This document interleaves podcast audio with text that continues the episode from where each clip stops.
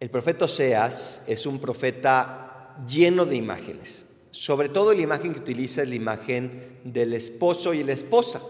Ese esposo Dios y esa esposa el pueblo de Israel. Pero el día de hoy nos presenta otra imagen preciosa y es Dios como Padre. Cuando Israel era niño, yo lo llamé. Cuando Israel era niño, yo lo llamé. Qué hermoso. Yo lo amé y yo lo llamé de Egipto. Dios que se preocupa por nosotros desde que somos niños. Dios que no le somos indiferentes. Para entender a Dios no hay otra manera que usar imágenes humanas.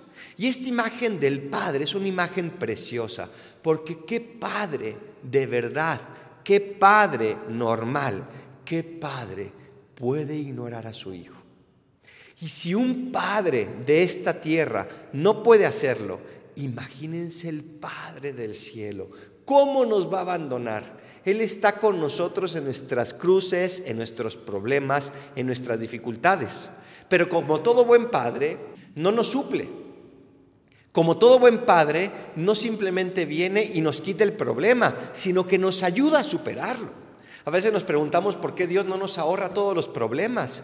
Y es que muchas veces necesitamos afrontar los problemas para ser mejores personas.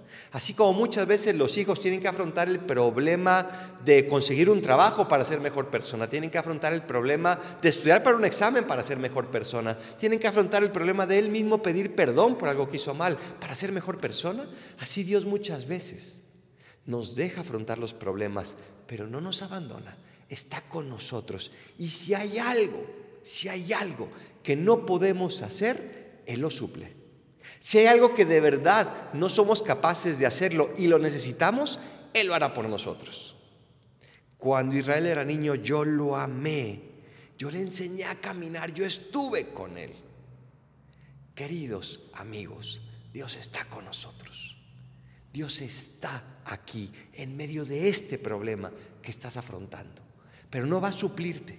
Tú tienes que poner todo de tu parte, como dicen los santos, actuar como si todo dependiera de mí y estar tranquilo, porque todo depende de Dios. Dios, nuestro Padre, no nos ha abandonado nunca y jamás nos abandonará. Confiemos en su providencia y confiemos también en ese amor paternal que tiene por ti, en concreto por ti. Así sea.